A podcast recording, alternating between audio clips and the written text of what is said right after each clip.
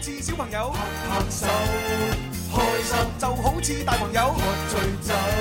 喺呢一個星球有太多嘅追求，賺錢要快手買車買樓，為咗有成就百年不休，幾時先可以放鬆唞唞？天生我就係中意播播歌，天生我就係中意説笑話，所以我天生係一個主持人，將所有聽眾變成擺渡人，春夏秋冬每日都一樣開心。中午十二點半啦，啱啱食飽飯，瞓唔着，係咪？嗯啊，咁就同我哋一齊聽《天生快活人》啦，爽咧！大家好，我係詹瑞文。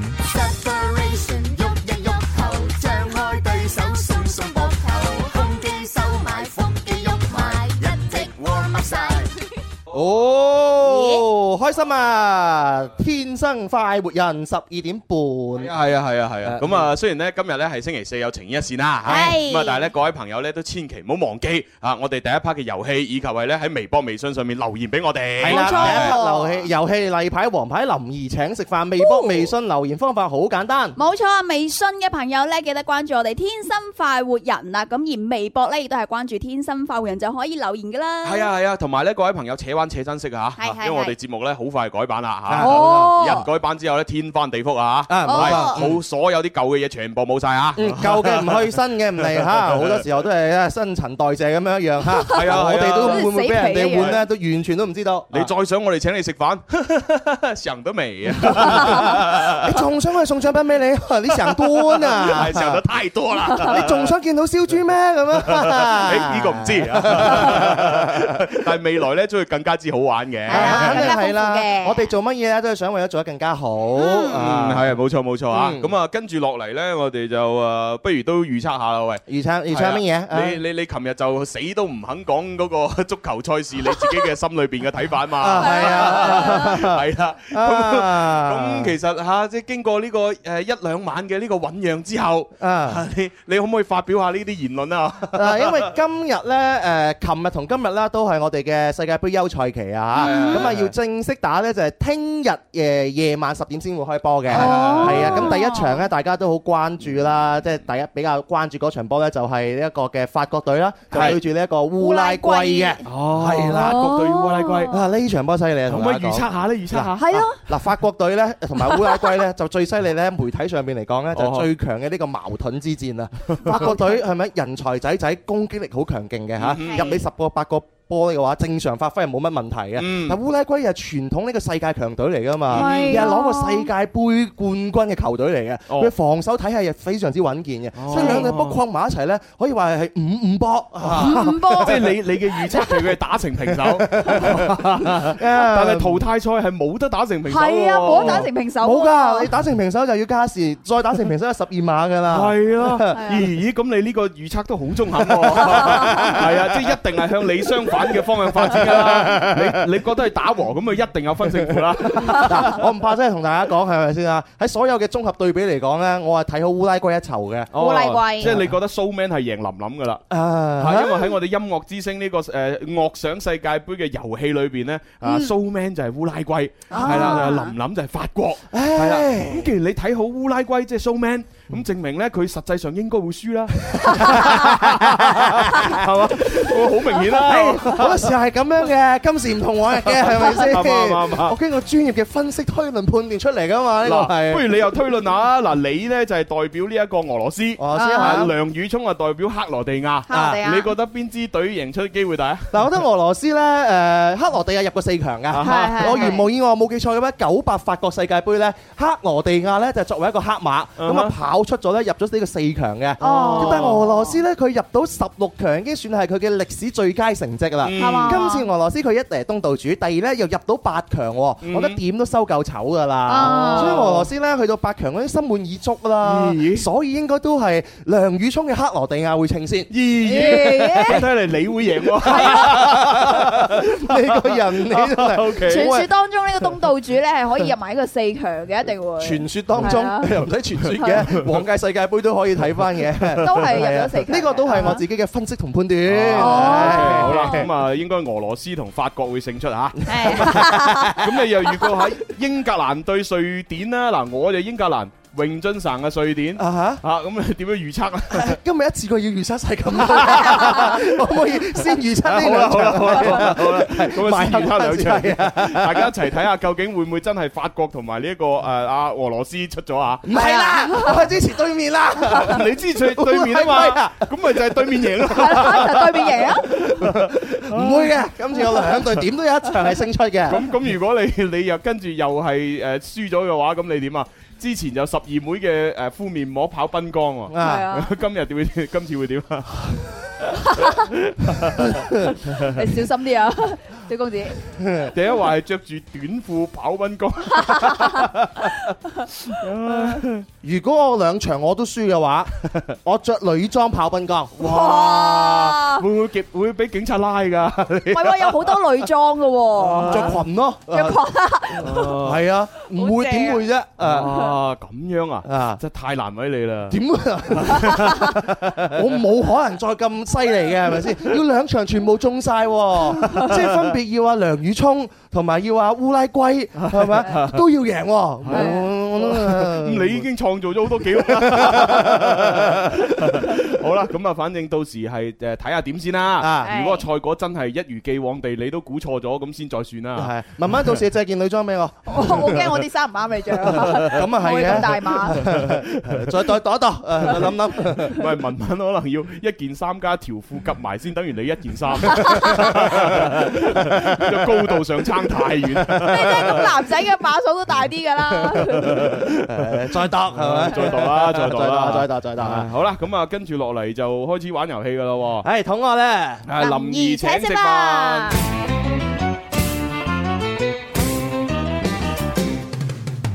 邊個請食飯先至夠哥仔？打通個電話請你答問題，柴米油鹽而家就樣樣貴，但係我埋單，你有乜問題？A B C D，諗清楚先至話我知。答啱我問邊個請食飯？留言請食飯。開通熱線電話八三八四二九七一。八三八四二九八一， 我哋朋友記得打零二零。係各位且玩且珍惜嚇，就嚟冇噶啦 啊，係點解一次過要重複咧？係咪？我哋要向前，係嘛嗯係啊係啊我哋要努力更新。嚇，係係啊嚇，呢個遊戲好快冇得玩噶啦，各位一定要珍惜機會啊，知唔知啊？咁咁冇得玩會玩乜嘢啊？好好奇啊！咁梗係玩新嘢啦，啊係啊！啲新嘢梗係保秘密先 啦，保密保密。係要保 密，要保密。或者你有啲乜嘢 idea 想同我哋分享，你不妨係留言俾我哋嘅。係啦，我我哋不都會過不過，如果聽緊節目嘅朋友嚇，你除咗係一個聽眾之外，你亦都係自己呢就有食肆嘅，係嘛？你自己做生意嘅，你自己開呢啲誒即係餐館嘅咁樣嚇，你話喂唔得喎，我習慣咗聽呢個誒環節喎。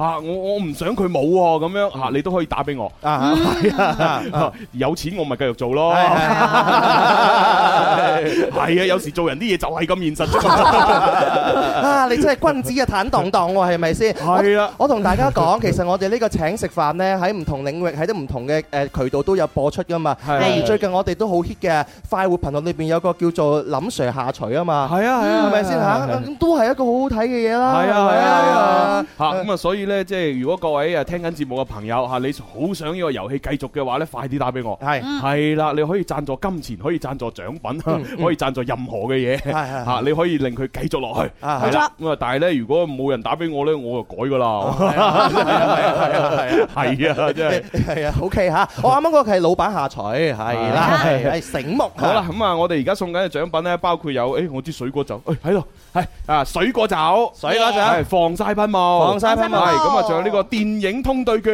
嗯，係啦，不過電影通兌兌券咧，大家如果要就快啲用啦，嚇，因為八月份八月嘅下旬就到期㗎啦。哦，係啦，弟弟咁啊，另外咧，仲有呢個牙膏啊、牙線啊，嚇，同埋呢個潮汕牛肉火鍋券等等。嗯。哇，唉好嘢！有朋友留言落嚟，一家人中午好。喂，如果蕭公子呢嗰兩場波都係估錯咗咧，不如你就跳珠江咯 咁。人起身咁又唔得，梗唔得。啦，跳珠江咧，真係俾警察拉㗎。啊咪就係咯啊嗯係啊，浪費警力要人去救佢會啊！真係你唔好亂講嘢。除非蕭公子跳落去自己攬翻上 嚟，咁又唔同係嘛？我覺得蕭公子 O K 嘅喎，因為運動員嚟噶嘛。哦足球運動員識游水嘅咩？ 哇！你啲人啊，真哦係你講你講起游水咧，琴日我哋幫手拍阿林琳嘅 M V 啊嘛，係 Dạ. 啊我夜晚真係落咗水啊！同你啊！講，你識唔識游啊？我係唔我唔識游水㗎，係啊，跟住佢又叫我着泳裝同埋着泳褲喎。咦係啊咁香艳，係啊，尤其是阿哎呀葉思妍啦，係咪啊？哎一定呀要我除衫喎。我點都話我做人有條底線嘅，你可以着泳褲，OK，我冇問題，但我點都唔會除衫㗎啦。係哦，啊。 原來你咁吝嗇噶！ 如果琴晚係我拍 M V，即時就除咗 啦，哎即時。哇！李翔又紅啊，真係成個亞馬係遜啊，反正我除咗你都睇唔到我任何嘢噶，Ờ 點解啊？啲皮草遮住晒咯。啊！哦可以唱首 歌啊，無法可修飾的一對手，係啊！即係琴日除咗我之外，仲有何健亮咁樣一眾嘅咪王歌手都會有一齊去參與呢個活動，係係咁啊，多謝晒啦吓，嗯咁啊辛苦晒你哋啦。係啊啊咁啊就係拍攝咧林林嘅呢個世界盃嘅主題曲《Our Generation》嘅 MV。啊！有係啲可惜啦，就你琴日忙啦，係啊出唔到席啦，冇辦法，我要做今日朋友圈嘛。係嘛？唔係係林啊 Sir 做嘅咩？啊啊啊！林林 Sir 去誒針緊大生意。係啊係啦，咁我就啊，即係頂班小天王。哦，真係真係辛苦大哥我啦！今晚繼續頂嘅。啊今晚今晚又頂啊！係啊，係啊。文文一個都得㗎啦。哦，文文嘅話就怕佢亂講嘢啊嘛。唔係 啊！之前我都見過文文一個人做咗幾個月啦啊，。所以咪收視率唔得咯，係嘛？你真好你哋啲 人。好衰啊！嗬，文文係啊嗬，你衰係唔啊係，，但係我可以證實嘅嚇，就算係我去頂班，收視率都唔會高得去 邊，係嘛？但係起碼維持一個高水準，係 即是你贏個口碑先啦。起碼有個口 碑。啊文文咁講，你威俾佢哋 睇啫。係啊你就話俾佢一定要知啫你係得嘅。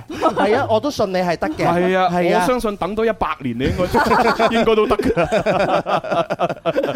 O K 啊，大家繼續留言落嚟啊，新浪微博、微信都可以。係啊，喂，嗯咁啊，咦咦，突然間好似啲現場觀眾企到密密麻麻咁，唔知發生咩事係啊，。佢知道你就快冇得做啊嘛。哦，係啊， 嚟阿娟，既然係咁，我哋攞啲嘢出嚟送俾現場觀眾。啊，係。誒，攞嗰啲咩飲得嘅是但，每人派一罐啊啦。係飲得攞得用 得，每人派一罐啊！吓，咁唔係點啊？每人派一啖啊，唔通？哇！嚟嚟嚟，行前啲，行前啲。啲，你啊阿傻娟，快攞好幸福啊攞攞啲飲料出嚟派俾大家。係 啊，但係保持秩序啊！而家天口熱啊，大家可以飲啲嘢係啊啦。你知啦，我哋喺度咁樣吹水，啲現場觀眾企喺度咧，好辛苦啊嘛。咁啊係，嗯我哋係啊企，佢哋又陪我哋企。係啊，我哋又唔係做得話咁搞笑喎，啊哈係嘛？咁佢哋要辛苦噶嘛， 啊呃啊聽到咁無聊企喺度，係嘛係啊嘛真係唔搞 笑， 係咯。正啊！嗱，呢只綠色嘅飲品幾好啊！呢只好似係清熱涼茶之類嘅飲品啊。係啊護眼啊，嘅，我自己都想試試，啊啊，唉一陣做完節目飲。留翻佢潤啦。潤潤佢啦，最近 dry 係啊阿阿娟留翻一罐俾我喎。佢佢點會扭啊咧？睇下清晒倉咁滯， 就係唔俾你係嘛？你睇下仲啤我哋係係嘛？啊嘴喺度噏噏嘴笑喎，見到。唉啊 阿娟真係唔啱啊！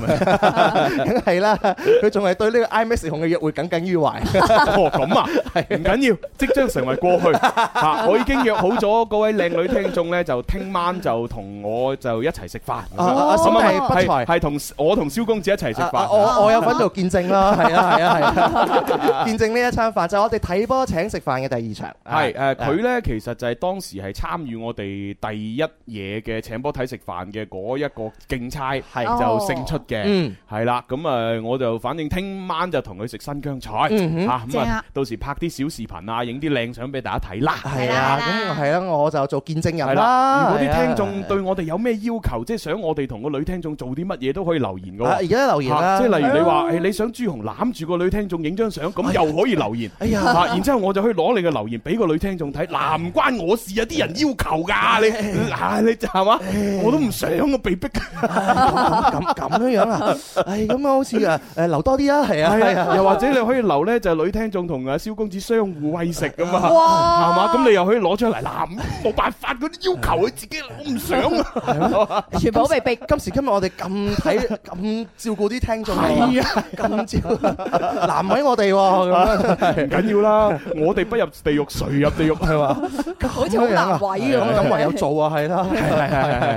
好啦，咁啊，聽晚大家誒，我哋拍完片咧，就下星期一同大家播出嚇。因為聽日係星期五啦，係咁我哋最快最快都要咧係星期一就播俾大家睇啦。如果趕唔切就星期二咯，嗯肯定冇冇所 謂嘅。肯定講得切，同大 家講係咪？我哋做嘢，我哋有條底線嘅，係我哋唔可以冇時效 性嘅。嗯我幾想琴晚、聽晚播完，深夜我就播出 嚟。咁誇張但。但我哋深夜冇節目直播啊 嘛係啊。 O K O K，好啦啊，咁我接電話噶咯。好好，第一個入場，喂，你好。喂，萧红你好，萧公子文文你哋好，哦，開心姨嚇開心姨你好你好，你好嚇嚇咁啊，歡迎光臨嚇，我哋入場先，一二三。林怡請食飯，我食饭你埋单，快活頻道有呢度。越听越地道。 O K。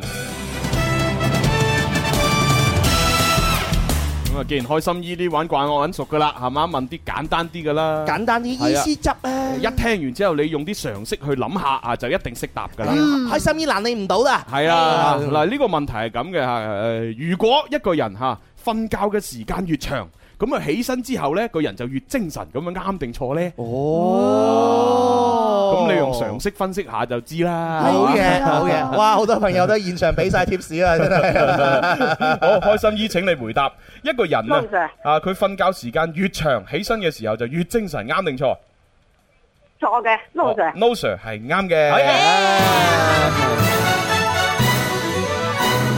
係啦，咁啊，其實大家自己即係做過誒幾年人 啊，都會有經驗啦， 係嘛？係咁啊，你瞓覺咧一定要適可而止，係係嗯啦，瞓夠就好啦。嗯瞓誒過猶不及啊嘛，哦瞓得太多咧，起身嘅時候其實都好攰啊。係啊，好攰嚟係啊嚟，過猶不精及神嘅意思就係乜嘢都唔好做得過。係啊啊，你你做過咗咧，就好似即係做得唔夠一樣啦。啊哦，原來係咁樣樣，係瞓覺瞓得多都唔好噶嘛，大家都知道咁啦。啊，其實咧，即係最最誒最淺顯嘅表現就係點咧？因為你瞓得耐嘅時候咧，咁你身體長期唔喐啊，係啦，咁你咧其實咧你血液嘅循環咧就會比較差，哦係啊，咁啊尤其是咧即係你新陳代謝又會變慢啊，咁係所以一起身嘅時候咧，其實可能都會有少少暈暈地啊，冇精神啊，有咁樣啊啊，係有啊啊有會賴賴啊，咯有陣真時心都會咁樣。係啊，烏眉瞌睡，睡眼惺忪，啊係咪先瞓得多反而一嚟浪費咗時間，二嚟你成日都冇精神 啊。係啦，咁啊，另外咧，亦都會出現另外一種情況咧，就係打亂咗自己嘅生物鐘啊。啊係啦，咁咧就有一種咧叫做醉睡嘅現象出現。哈，醉嚇即睡，係我哋飲酒飲得多就醉酒啦，係啊嚇咁啊瞓得多咧，誒醉睡，嗯哼係啦，咁啊哦就係因為你每個人都有一個生物鐘固定嘅，啊係即係例如你可能係習慣咗係朝早可能七點零鐘就醒㗎啦。嗯嗯咁啊，你你有啲時候可能，哇！我我今我我琴晚同啲朋友一齊去玩，玩到成凌晨嘅三點幾，我先至瞓覺喎。但係點解我今日都係七點幾就醒嘅咁？係啊，點解嘅啊因為個咧？生物鐘喺度運行緊，係哦。習慣咗啊嘛。所以我哋中國人有句説話叫做習慣成自係啊然係啊啊係嚇，自啊自然然咧你就會養成呢個習慣，尤其是好嘅習慣嘅話就必相當好啦。係啊嗯唔好嘅習慣咪成日熬夜啊，唔食飯啊，咁啊對身體唔好啦。咁所以同樣地，即係等於你平時習慣咗一兩點先瞓嘅，咁你突然間有一日咧九點鐘你係躝上 床，嗯好難都瞓唔着啊嘛，瞓唔着啊，輾轉反側都瞓唔着所以我哋輕輕都做過幾年人啦。你叫嗯我喂，今晚你早啲瞓啦，聽日可能要早啲起身啊， 我就永遠奉旨唔會早啲冇可能啊瞓，因為你早瞓你都係喺床上邊浪費時間，虛度光陰噶 嘛。啊不過有啲方法可以令你早啲瞓嘅。有咩方法？咁你咪攞一本你毫無興趣嘅書， 啊，然之後喺床上邊睇，真係強迫自己睇， 你你講得真係犀利。睇一頁啊，你都瞓着咗。真係犀利 啊！係啊，我最近之前我睇《村上春樹》啊，我諗住咁文縐縐啊，係咪 先嚇？即係頭嗰排咧睇一頁我就瞓着啊，點知越睇越精神。係啦，，跟啊住到後嚟嘅話真係死啦，越睇越精好神。精啊彩寫得係嘛基？本上而家村上春樹好多書我基本上睇過晒。我懷疑你係睇向西村上春樹啊。 你個人嚟，啊你個人嚟真 係咩嚟㗎？香港有個網 絡網絡寫手就叫做向西村上春樹。由於佢寫嘅文章呢，令有一部電影誕生咗，就一路向東南西 北。係，誒哎我哋而家有個一路向東南西北有個演員咧，話好想上我哋節目喎，係咩係真係咯，㗎？哦，好似話下星期二啊嘛。係啊，男仔定女仔啊？咁梗係身材好嘅女仔 啦，我點會安排男仔上節目㗎？ 係嘛，冇可能啊㗎。男仔身材冇唔係咩？已經夠多男仔啦，因為你諗下，一路向向東南西北嘅呢套電影，你請個男主角上嚟有咩傾啫？ 你梗係請個女主角或者女配角上嚟先有嘢 傾㗎嘛，係咪啊先？ 就算退一萬步冇嘢傾，係 咪啊？都大把話題啦，係好咪先咁啊，下星期咧就有位女嘉賓叫黃沫儀，係啊咁有飾演過一路向東南西北咁， 係啦。係啊啊，咁到時上嚟同我哋大家分享下。係啦，咁啊，本身佢嘅工作又係模特兒啦，哦咁啊最近又出咗首歌喎，咁啊想同大家分享。哦，啊我一路向東，一路向北，唔係咁 唱啦，冇一首歌啦，你個人唔好意思係啊，我睇嘅真係村上春樹啊啊嚇。 ，OK，OK 同埋你可以關注我嘅抖音號「人民北村上春 樹」㗎， 係啊咁喎。都得㗎。係咁我叫天平假天蓬元 帥。O K，咁啊，即係啊，開心姨答啱咗就攞獎品恭啦。喜晒開恭喜心啲，係啦，咁啊，同阿小強溝通啦，拜拜。拜拜好，下一個入場。喂，你好。朱紅你好，誒誒點稱呼啊？誒清姐，哦，清姐。你好啊，嗯清晨又打通 電話，清 姐呢朱呢紅文文好，係啊，呢輪啊，清姐你好勁喎，係時啊不時打通喎。運氣到啊你你。好啊，係啊，之前嗰啲成日打通嘅咩李生啊、陳生嗰啲銷聲匿 跡。係啊，運氣用咗咧， 係啊，儲緊下一輪運氣。而家就清姐啊、開心姨呢一啲。係啊，啊人人係咁樣 樣啊，運勢啊係咁樣樣啊，係係係係啊係啊，啱啱之前打極都打唔到， 就係咯，係啊。自從你個仔嚟領獎之後，啊嚇即係揭揭露咗呢個燕文同佢係同學身份之後，啊哈你嘅運氣就上升。係啊，點啊，阿仔仔最近工作還順 利嘛？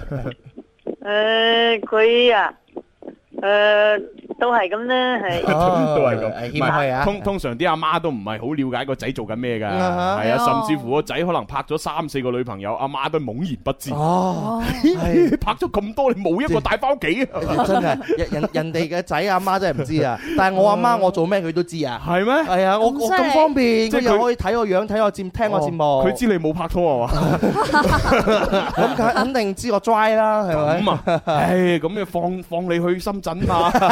啊，你嘅人係係啊你你唔去 深圳係嘛？留喺廣州邊有飯食？我入場啦，清姐，我 哋哦，一二三。林兒請食飯，我食飯你埋單，快活頻道有料到。越聽越地道 O。K。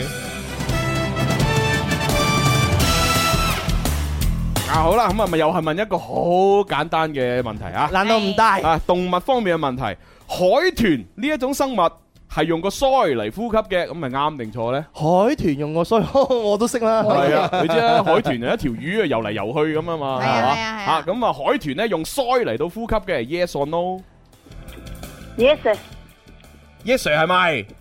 係唔好後悔喎，係係啊，係 yes sir 係咪？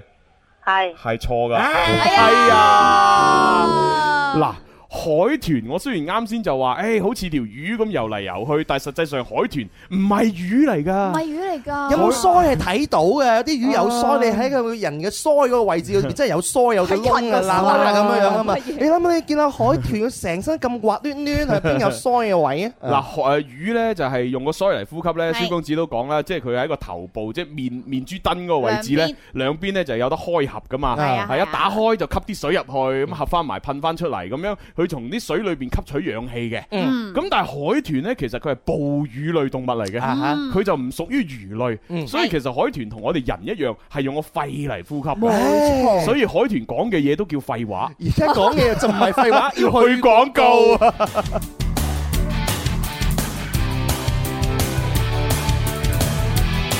好啦，咁啊，阿清姐就哦走咗啦嚇。係清姐佢熟門熟路啊！係啊，我仲諗住同佢講聲拜拜，一清姐一贏咗，馬上聯繫小強，馬上攞獎 品。輸咗啊！一輸啦輸咗，馬上同小強講，小強拜拜咁。哎呀，清姐真係 啊，下次努力啊，你下次努力啊！唉大家一定要記住，海豚呢係哺乳哺哺乳類動物，係同埋呢其實都有有區分嘅。你可以睇下佢呢海豚條尾同埋魚嗰條尾。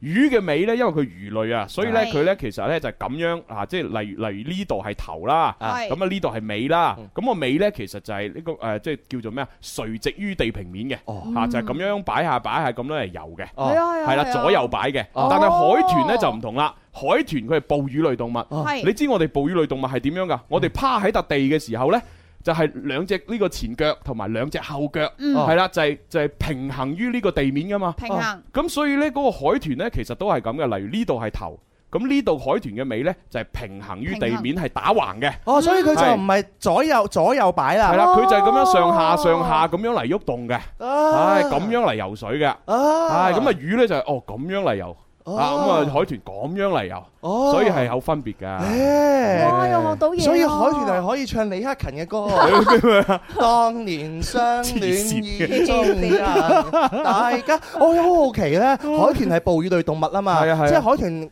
B B 係要飲海豚媽媽嘅奶奶啦，係啊，要飲奶㗎。係啊，佢喺水裏邊飲奶奶，咁佢咪會俾嗰啲海水沖淡咗咯，哦，咁我唔知佢點樣啜咯。係咯，點點樣啜㗎？ 我都唔知點啜。 佢會唔會一啖奶加一啖海水溝埋一 齊都有可能啊，有可能啊。係啦，咁咪會比較之係 啦，誒濃郁自己可以調啊嘛，唔係啊，佢啊海豚飲嗰啲，如果溝咗海水咧，叫咩岩鹽芝士奶茶， 哦鹹奶奶。係啊，而家咪好興嗰啲岩鹽芝士奶茶嘅，鹹地啊我諗應該差唔多味，哦，但係海豚食得咁多鹽，會唔會對個腎唔好 啊？冇事嘅，好容易。會有高血壓噶佢喎。佢可以排排咗啲鹽出嚟噶嘛，哦例如通過流眼淚啊，哦或者通過呢個尿液嘅分泌啊，哦，通過尿液嘅 分泌。誒係你有冇見過海豚流眼 淚？你有冇見大蛇屙尿啊？真係未啊！真 係啊！但係我真係未未見過海豚喂奶，係啊，啊，即係有機會啊，睇下點樣睇下啦。係係啦，啊有有朋友睇過或者見過，同我哋講下啦。係啊，參。考下。我哋好奇嚇， 點解你又想啊？ 咦咦，你好似好關心下一代咁樣樣喎。我我中意飲 奶啫。 嗱，朱從你嘅潛意識裏邊咧，開始關心下一代啦。 我有啲咁嘅事係啊係啊，呢啲嘢好神奇噶，真係。咁啊，唉，好啦，咁我快啲物色下先，啊啊，睇下點樣製造一個下 一代。唔係，我我始終覺得咧，我而家咁嘅年齡咧，啊有冇呢個製造下一代嘅能力都難講。嚇， 你未免就太謙虛啦吧？我哋係咩偶像四哥啊，係咪啊咁誒到改佢哋嘅年紀係 咪七八十歲啊，依然咧誒咧風華不減， 係咪先？ 氣宇軒昂，老而彌堅，係咪先啊嚇？然後咧，但係佢出生嗰個年代咧，環境污染冇咁嚴重。係啊，我啊相信佢身體係可以好啲嘅。係我哋出世嘅年代咧，相對咧環境污染嚴重啲。啊係啦，到今時今日可能都失去嗰個能力啦。唔會吧？你有咩污染到你啫？你最多咪飲多兩杯奶 茶。咁啊，實踐係檢驗真理嘅唯一標準。所以就啊不如試下。啦。哦，爺爺摩打係做乜嘢啊？好似好想試下咁樣 啊！佢同你試啊，唔會同我試啊。呢啲係啊 我幫單望住你啊，蕭公子。佢想同你試，你都唔肯啦，學我更加唔肯啊。你個人嚟唔得啦，我哋要去廣告 啦，係啊，哦咁咯係啊，飲下奶茶我哋要，喎，我我仲諗住一路做落去添。 你可以一路做落去，我哋咪睇 你做啊！嗱 咁啊，各位朋友友一定要密切留意，轉頭翻嚟情牽一線呢，係都相當之精彩。係，OK。啊，千祈唔好轉台啊。係啊，或者你有啲乜嘢睇緊直播嘅朋友啊，有啲乜情感嘅話題要留言咧，都係留言俾我哋噶。係啊，係同啊埋我哋咧星期五即係聽日咧有個心願分享會啊嘛，嗯嚇咁如果有啲咩心願未了嘅話咧，大家都可以留言咧就同我哋一齊分享啊！我哋都會徵集大家嘅留言咧，聽日讀出同埋誒揀出優秀嘅有三位嘅朋友啦，啊應該如無意外揀到三位嘅，嗯咁我哋咧就會邀請你咧嚟到我哋直播室咧就去去去講出心願。係呢兩日都收到唔少嘅一個好嘅心願嘅內容啦。係咁有一啲嘅朋友咧喺度咧就聯繫緊，可唔可以聽日有時間過嚟我哋直播室？嗯哼係啦，嗯哼如果聯繫到嘅話，聽日就見到佢哋啦。咁係啊而家仲有名額啊，大家快啲留言睇下夠唔誒靚唔靚啦係咯嗬，，靚啊睇下可唔可以做下實驗 啊！係啊你個人你真 係做 咩做咩實驗啊？化學實驗啊，係咪？講嘢嘅實驗，哦 睇下佢識唔識講嘢，啊哈係咪能說會道，啊哈係咪聰明伶俐？啊啊！如果佢唔識講嘢，佢又好想學講嘢咧。例如最近阿黃琪飛啊，哦佢又好想咧揾人教佢學講嘢 啊。誒，喂，得喎，嗯哼，我準備做個培訓班老師 喎，誒培訓乜嘢啊？淨係瞓啊！培訓啲乜嘢？教大家講 嘢， 你覺得大家講嘢定食嘢啊？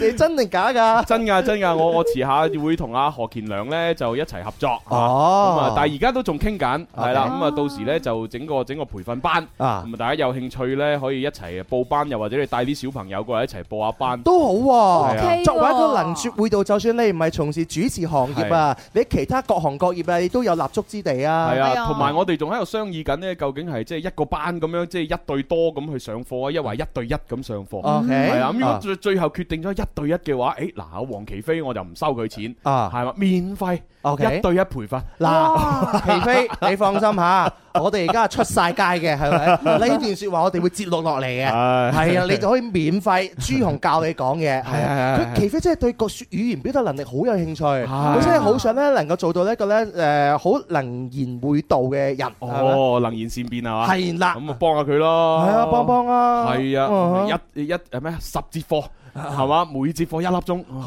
啊哇係如果佢想長啲都 得，我哋可以做多啲其他嘢。其他嘢 仲有，唔使錢，一節課最免費平都要三嚿水咯哦，應該唔唔止吧？朱紅嘅唔係價，同佢上啊，唔收錢咯，係嘛冇所謂㗎。㗎。嗯喎。朱紅我又要上課，咁啊，咁你收貴啲 咯。文文學上課係好 嘅，因為文文係好有呢個進步嘅空間噶嘛。咁啊係啊，係空啊，間好大啊。但係但係我哋都老懷安慰，你可以主動提出 嚟啊，知道自己呢方面有缺陷，要要學咁樣係咩 OK 缺陷 嘅。啫？哦唉，好啦，喂，咁我誒都係算啦，休息下先 啦。天生快活人，哇！大家好，我係側田。時光不經意逝去，懷念昨天，人生走得困倦了，停下歇息，歡樂彷彿太遙遠，還未到訪，希望終可有人抱着勝利發現發光，尋找天生快活，每日見面製造笑聲有我。哇，好嘢喎！我哋翻嚟我哋第二部分嘅《天生浮人》節目咁，但係因為廣告時間呢，我哋一路喺度做緊節目嘅，係嚇講咗好多得意嘅內容嚇。咁如果大家想聽翻呢，就要聽重温啦。我第一講啱先，我哋講個內容係好精彩嘅，啊而且咧朱紅仲做咗一啲嘅承 諾嘅。哦至於佢係做咩承諾咧，咁樣嚇，對於黃琪飛做咗咩 承諾咧，係啊，大家要聽重温啦，係啊。唔 係，我怕呢，黃琪飛聽完嗰段錄音之後呢，佢從此呢唔敢見我啊！唔會嘅， 佢喺度，嗯，朱紅，你究竟想做咩啊？其實黃琪飛佢內心對我哋真係好友好㗎。係咩係啊！我見佢成日對你好友好啫喎，每每次我哋兩個一齊誒、呃即係去做一啲活動，見到琪飛，啊佢一定第一時間主動咧就同你講嘢，係咪啊？然之後咧我望住佢，諗住同佢講嘢，想搭訕咧，佢唔理我嘅喎，啊， 係啊，琪飛佢係嗰種嘢內斂嘅人，係咩？我係比較嗰種咧就冷熱情嗰種人咧。然之後我仲要夾硬咁樣揾啲話題同阿琪飛講，喂琪飛啊，你咁佢先開始理我啫嘛，係啊，所以就你太夾硬啦，唉係真啊係點，算你又係內斂嘅，內斂同內斂嘅人咧就好難冇一個主動，係好難溝通㗎。你都唔使主動，佢主動揾你傾偈啦。邊有 你個人？真係啊，真係唉搞到幾羨慕，啊但係唔需要啊，你馬上有培訓啦，係咪？佢肯就得啦。肯嘅，肯嘅。喂喂，我見到阿四方木啊，佢話咧喺嗰個百 X 上面咧查咗資料啊，哦海豚仔究竟點樣咧從呢個海豚媽媽嗰度飲奶咁樣啊？哦，係啊點點點飲奶奶嘅咧佢發咗一段嘢過嚟，啊嗯但係我覺得咧唔係好方便喺節目讀 出，咁樣樣啊？大家自己上去百 X 嗰度百度咯。哦，咁樣樣啊，咪後讀咯，係係啊 係啊咪咪後分享。因為好似 讀落有啲我有啲尷尬，係嘛？係啊，咁我哋再咪後咪後啊！嗱喺微博上面，IMAX 紅咧，佢就話朱紅蕭公子，聽晚咧嗰嗰個女聽眾食新疆菜咧，應該一人咧就一個攬住，互相嚟喂食，仲要食勁辣，辣到興合合，哎正啊！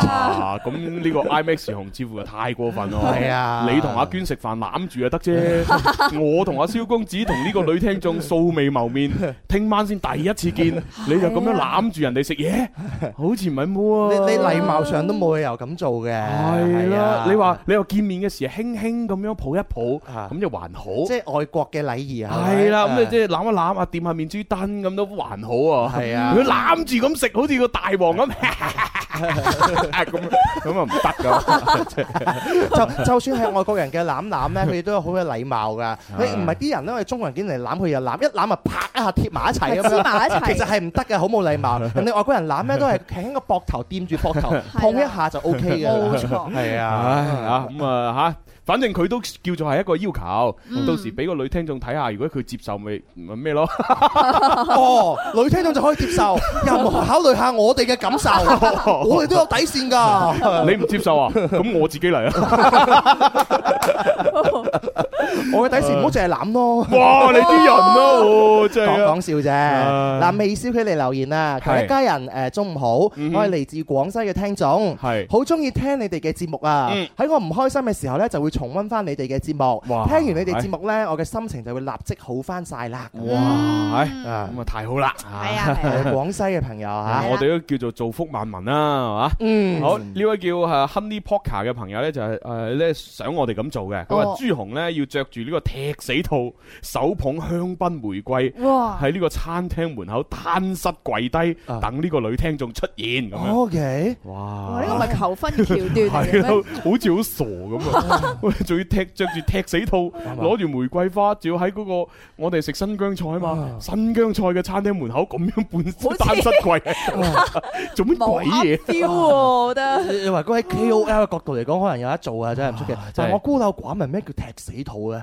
唉真我哦係，唔係一隻名牌啊嘛，哦，係啊，嚇明只不過係一個牌子嚟嘅嘅，一個牌子嘅化音。 O K，係係哦係好嗱，呢個朋友呢，佢叫做唉楊明，佢就話啦：大家中午好，九年之後呢，再次嚟到呢度，咁啊熟悉親切咁樣，嗯啊你嚟到九年啊現場啊楊明喺現哦場，係咪哦啊我諗唔係啦，佢可能打開微信睇啫。 ？O K，唉再聽好多謝你，多謝你下嚇。啫，係係啦，阿四方木啊，佢又話：你哋咁鬼多要求啊，嗰個女聽眾聽咗都唔敢同你哋食飯啊！誒傻嘅咩？啲要求唔係我哋提嘅，啲聽眾自己提嘅啫嘛，嗯係嘛？到時嚇做，親個女聽眾到時做唔做，我哋有分寸噶嘛， 嗯哼。係咪先？嗯，係啦啊，維利紅留言啊，一家人中午好，未食飯呢，誒冇心未食飯同埋冇心情呢，我就會過嚟打卡噶啦。嚇，哦咁希啊。望接住落嚟嘅日子呢，會越嚟越美好啦。咁樣哦，OK，好係咁啊！另外，喂呢位叫菜刷仔嘅朋友係分享心願喎。啊，唔係牙刷仔咩？哦，哦係啊，我行牙刷仔係嗯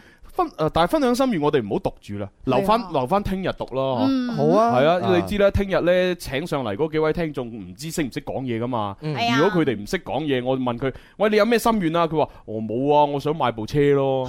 啊仲有呢？冇啦。咁即係如果佢咁樣嘅，咁即係冇嘢講啦。嗯啊咁嘅話呢，我哋就可以讀多啲留言啊嘛。哦，即是我哋叫誒打有準備嘅仗，係 係咪啊做好準備，以防 萬一，係咪？你知啦，啲聽眾唔係個個都 即係識講嘢啊噶，有啲就好好怕醜，啊係有啲呢就滔滔不絕，啊啊我哋都預計唔到。啊，冇錯，唉的而且確係嘅。但係我相信聽我哋節目嘅朋友咧，大部分都叻嘅，係啦係咪啊你誒咁有啊嚇咁不如我哋就開始情牽一線啦。好今日晴天一線，據聞話頗為精彩啊，喎，精彩精 彩！唉我相信一定有一個路口係我哋共同經過，我相信一定有一首歌係我哋共同聽過，我相信一定有一個時刻，我哋互相想念對方，卻又彼此錯過。情牽一線，因为有你因。為有你，永不錯過。我想天涯浪蕩更感性，在恬靜海角去跟你梳理世俗與繁榮，跟我淡薄富貴艱辛到高興，就以談戀愛耐性全二人使命。嗱，情牽一線除咗今日有之外呢，聽日我哋都有一個情牽一線嘅特備活動。咁特備活動嘅名咧，相當犀利響亮啊。願我可毫無代價唱最幸福的歌心願分享會。願我可毫無代價唱最幸福的歌，心願分 享會。Yes， Yeah，經過兩日，我終於背到啦，要重複我要背。係啦，咁啊，反正呢，我哋聽日嘅第三部分呢，咁啊會請啊幾幾位聽眾上嚟節目啦，跟住又會請阿林林過嚟呢做呢個心願嘅分享導師師啦，係係啦，咁啊一齊咧就探討下咧，即係你仲未完成嘅心願嘅，係啦，啊咁如果而家大家有心願未了嘅話，想同我哋分享，嗯都會係通過微信啦留言俾我哋，或者微博留言俾我哋都得噶。係啊係啊，咁啊然之後咧，我哋就會即係經過篩選咧，就邀請誒聽眾上嚟我哋直播室啦。係啦，真係企喺我哋而家呢個位 置喎，面對住我哋廣大嘅聽眾朋友，一齊分享你心底説話。哎係係好，咁啊跟住落嚟咧就見到呢位咧叫做魔修手機嘅咁嘅微博用戶哦呵，魔修 手機啊又賣廣告因為廣告嚟嘅。 佢咧就即係寫一段好短嘅留言俾我哋，但係好開心嘅。 OK 啊佢話呃誒你好，我經常咧聽你哋做節目嘅。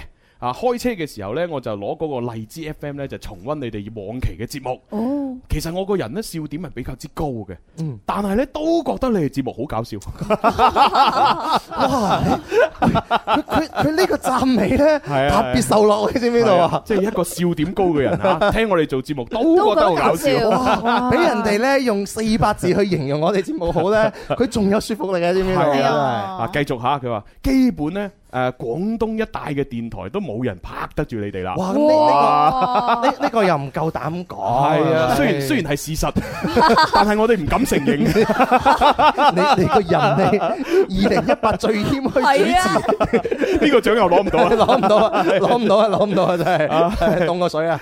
佢咧就話我咧就同你一樣都係佛山嘅啊，大家都係老鄉啦咁樣啊，所以咧我就想加你咧同埋蕭公子嘅私人微信，啊想加加得啊得閒就私騷擾下你哋。 OK，哦加私人微信係啊啊係啊，OK 啊呢位 friend 係啦，咁啊發俾你啦啊。，OK 啊，得閒咪交流下咯。係 啊，做做個 friend 啦，好冇嚇？係啦，翻到佛山嘅時候咪一齊出嚟飲下茶咯。嗯你請啊！ 你你知我貧窮啦， 冇冇冇乜錢 噶嘛，真哦係，唉真係好慘啊！真係。誒我覺得咧，同 friend 咧或者家人出去嘅話咧，佢都主動樂意請我嚟嘅。但係話俾你知，朱紅係口咁講嘅啫， 最尾試下佢唔埋單，佢自己過唔到自己嗰關啦。係啊老老實實，即係因為如果要人請呢，自己都食得唔安樂。肯定係你唔夠膽點嘢啊！嗯哼啊你肯定要揀啲最平嘅嚟點，一點咗貴呢，就都唉於心不忍啊。喂死啦！佢承唔承受到？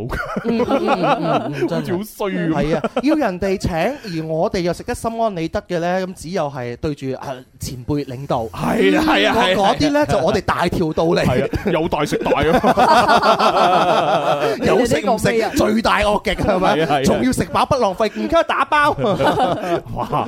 諗起諗起前幾日食嗰餐嗰餐姜油蛇啊哇！真係爽。你你 你啊爽，我根本都冇食到啊！我我第一次發現原來 原來咁樣整嗰啲姜油蛇咁好食，係咪正好啊！簡單就攞啲油浸住啲蛇，然之後呢就上面有啲僵屍咁。當然佢之前點樣整我唔知啦嗯，反正上碟嘅時候就咁嘅形狀啦，係嘛？有嗯啲僵屍喺度，有啲油喺度浸住嗰啲蛇，然之後呢就啲蛇皮都浸埋落去。僵屍油嗰啲哇叫，估唔到 咁好食，真係好正嗰個黐線嘅真係即 唉係即係人嘅命運嘅話，好奇妙 啊！大家都係同一個現場啊，大家食同樣嘅 嘢，佢係食到呢個姜油食咗啲啲 啲，我係喺廁所湯到啲啲 啲。我同大家講，我嗰日我係湯咗四次啊嘛。咁誇張係啊，佢喺度食多湯油蛇喎。係姜油蛇。诶，好啦，嗱，咁啊，跟住落嚟呢，就準備要讀出一封诶女聽眾嘅來信啊啊，咁呢個女仔都寫咗好長嘅嘢俾我哋啊，咁啊诶，誒我如果我冇記錯個名係叫油油油油油油嘅朋友係嘛？啊，啊，即 係即係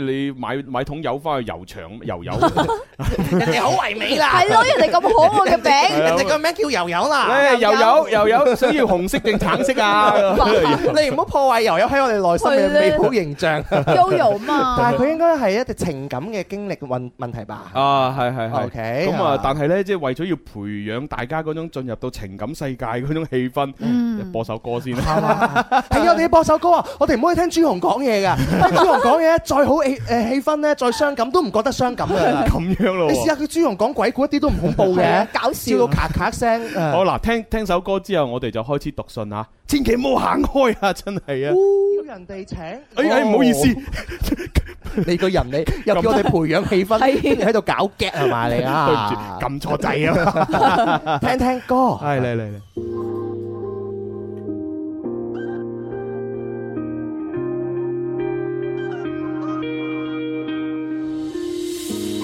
若定有心散心，讓你散心去旅行，用個信封能相通我靈魂。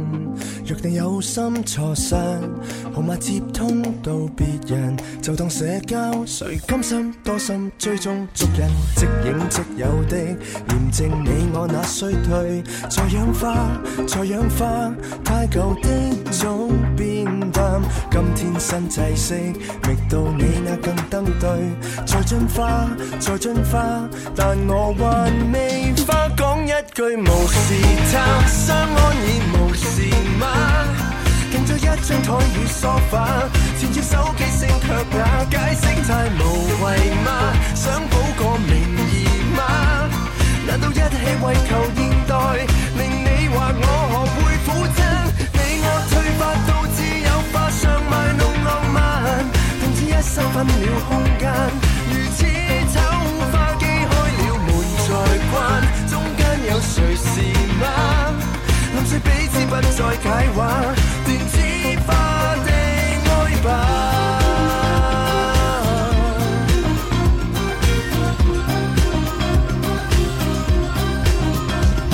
別要過於費心，順着軌跡到白雲，讓我費枕，誰分身出軌，多麼興奮，改不到潔癖，自拍最美滿一對，習慣化，習慣化，這病好得太慢，污糟的記憶大概按掣會粉碎，但我怕，但我怕，沒法同步花講一句無視他，相安已無事嗎？定咗一張台與梳化，纏住手機聲卻也解釋太無謂嗎？想補個名義嗎？難道一起為求現代，令你話我學會苦爭？你我退化到只有花上賣弄浪漫，停止一生分了空間，如此醜化機開了門再關，中間有誰是嗎？臨睡彼此不再解話，電子化地愛吧。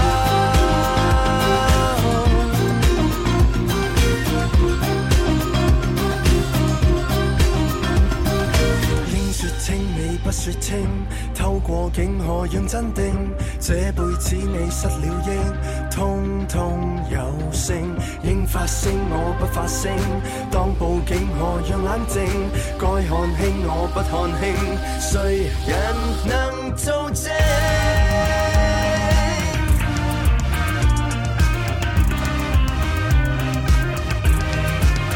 關起眼無視他，這麼算盲目嗎？留住卡式帶那剎那，誰料啊今天先更沙，根本你還在嗎？根本我存在嗎？難道彼此亦成毒害，令你共我踏上分岔？你我變化到冇變化，上賣着大話，熒幕中間一塊餐單，如此僵化，心早喪還在撐。這麼算人類嗎？日日一起但求夢幻，電子化地愛吧。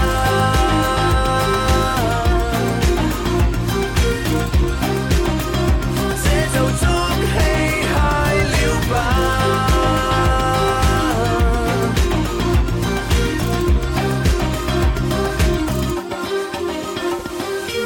好啦，歌就分享到呢度啦，叫做《深化危機》。咁跟住落嚟，我哋要讀信啦。係一封嚟自友友嘅來信，關於佢嘅情感經歷問題。 嗯，係啦咁啊，女聽眾吓，咁啊睇睇先。朱紅你好，一家人你哋好啊！希望呢，我嘅信呢，有幸喺節目裏邊播出。誒、我媽咪呢就好中意你哋節目嘅，媽咪係啦，我媽咪特別中意林 Sir 啊，係啊，而且呢，仲用林 Sir 嘅歌呢嚟去做鈴聲添，咁樣。哇邊首歌咧？嗱，唔知啊，可能可能係一打電話過去，緊抱讓你入睡咁樣咯，啊，再唔係一打過去就係我奮力追係嘛。追到沒法追。啊都有可能吓，反正林 Sir 有咁多首歌，啊誒話唔定佢每月換一次呢。啊哈係啊，今個月就係墨爾本的翡翠，下個月呢花誒花飛雪下，係再下個月呢就見一個誒呃愛一個係愛一個，係啊係啊，哦哦都有可能睇啊。睇佢阿媽嘅心情係咪？反正就中意林 Sir。係啊，我媽咪咧從零八年就開始聽你哋做節目啦。唉，諗啊，咁啊，不過呢，因為佢而家呢就臨近退休，好多嘢做，所以呢就暫時唔得閒聽，或者呢等佢退咗休之後呢，先至有時間再聽啦。 O K 啊，係啊，我我哋等你係咪？等佢阿媽， 而家佢講緊佢阿媽， 我我等你阿媽。係啦，誒咁而我呢，就係今年先至開始聽你哋做節目嘅，嗯，即係零一八年聽， 18年即係即係聽咗而家半年到嘅喎。佢阿媽零八年聽，佢誒誒一八年聽。係啊係啊，相差十年。係啦，咁我今年開始聽你做節目，咁上班嘅時間呢，無無聊呢就想聽嘢啦，無意間呢就去到荔枝 FM 睇到你哋咁樣，哇！一睇嚟好多 friend 喺荔枝 FM 上面認識我哋哦係喎，啊，佢唔係第一個啦，好多朋友都咁講係啦，啊啱先都有朋友係荔枝 FM，係啊，歡迎荔枝 FM 啊歡朋迎友歡迎啊係啊！佢呢就話喺荔枝 FM 發現咗你哋之後呢，哇！我就開始咗各種各樣嘅重温。 啊最仲要各種各係樣啊，哇！啊！聽翻你哋以前做節目呢，哎呀，覺得好開心啊啊！多謝你啊！ 好啦，呢個時候要講翻我啦。啊好啦，佢前面嗰啲咧就鋪墊嗯完啦。係啦，哎我先介紹下我自己啦。我個名咧叫柔柔，係一個好敏感、好情緒化同埋好抑鬱嘅巨蟹座女仔。星座呢樣嘢呢，唉，其實我都唔知信好定係唔信好。反正我覺得呢，自己呢係一個比較抑鬱嘅人啦。嗯我屋企呢，其實係一個單親家庭嚟嘅。誒誒，從我細細個開始呢，咁啊，我阿爸同我阿媽呢就離婚啦，嗯咁樣。哦我爹哋咧喺外邊咧都已經有咗一個家庭嚇，咁啊、我媽媽咧係一個人咧就撐起我哋呢頭家嘅。我咧就亦都好理解我媽咪係想我以後咧有個好嘅歸宿咁樣嚇。嗯咁其實無論係唔係單親家庭，作為父母嘅都想自己嘅子女有好歸宿噶。肯定係啦，哦可能係單身家庭又心啊，係啦係啦，更即係加希學望案咯，希望自己嘅女唔好重蹈阿媽嘅覆轍。係啦，more and more 咁係啊， 但係之前唔知聽邊個講過咧，全國金牌 DJ 誒朱紅講 過。做咩？我我講過啲咩啊？有有陣時有啲嘢咧，叫叫做咧循環啊，點係樣啊循環，唔知講個乜嘢例子咧？佢哦係本來個屋企裏邊咧誒離異嘅成分會比較大嘅話咧，哦佢嘅下一代嘅話咧，佢對呢個父母父輩嘅愛或者母輩嘅愛咧，又會缺失咗噶啦，哦所以佢就會又要要求佢嘅男朋友係咁樣樣做， 又會重複呢個嘅誒復切咁樣樣啊，哦，我類似啦我，記得你係講緊嗰個心理學上面嘅一個一個誒一個病例。誒係。好啦，咁啊嗱，繼續睇翻呢封來信啦。啊，佢呢就話誒、呃我自己嘅文化水平唔算好高嚇、文筆有啲差，請各位主持人見諒咁樣啊。還好啦，係啊係啊，反正我睇得明啊。 係啊，俾好多人都好啦係。啊首先冇錯別字啦係，嗯，好啦，講下我嘅感情史啦，咁樣我有三個男朋友，哇，坦白哇三個喎、坦白。咁少 啊？所以所以同佢講佢坦白，唔係，其實佢應該都都好後生嘅啫。我諗佢誒睇佢封信呢，似係廿零歲咯。嗯，咁啊，三個男朋友其實就 O K 啦，即係中中間間咁樣啦。哦 OK，係啊合理咯，我覺係啊得正常啦係啊。咁你如果好似阿思思咁太多啦，係嘛？好似文文咁啊嚇，我唔知啊嚇。 我一個都冇喎。咪收收得好密啦，唔係文文揀啲男朋友可能要求好高哦嘅，，即係一定要唔好咁高係嘛？係啊，唔係唔係唔係太高咧，拖唔到手啊，係啊係啊係啊係啊，唔係講嘢有問題。喂，去邊度食飯啊？哦，是但啦。